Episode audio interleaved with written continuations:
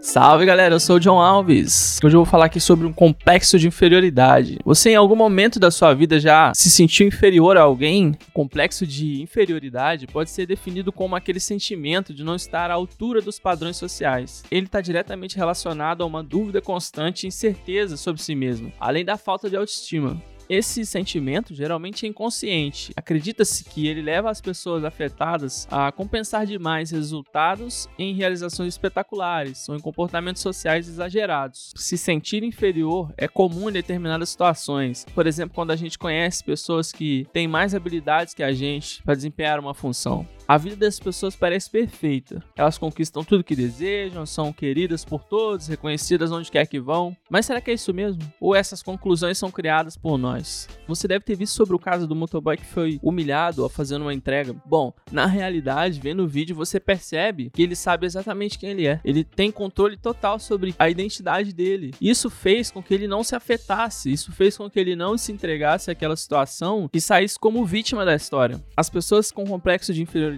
tem algumas características em comum. Por exemplo, a comparação constante. A pessoa é incapaz de fazer qualquer coisa sem se comparar a outra pessoa ou outro resultado. Existe também uma constante busca por reconhecimento. A pessoa faz tudo para agradar os demais, colocando a própria segurança e saúde mental em risco para alcançar esse ideal. Ela anula os seus gostos e sonhos para que outras pessoas se sintam melhor. O comportamento defensivo também é muito comum nesse tipo de gente. Como a pessoa não consegue digerir críticas de maneira apropriada, a pessoa reage com agressividade, apontando defeitos alheios ou fazendo fofoca para se sentir melhor consigo mesmo. Bom, para finalizar e aprender a lidar com o complexo de inferioridade, a gente tem que entender que muitas das nossas neuros e condutas são resultantes de acontecimentos do passado. Quando o passado tem muito controle sobre nós, a gente tende a repetir comportamentos negativos, assim como o complexo de inferioridade. Então é isso, eu espero que você tenha gostado desse episódio. Eu vou deixar na descrição o texto com todas essas informações detalhadas. Não esqueça de compartilhar e marcar a gente lá no Instagram.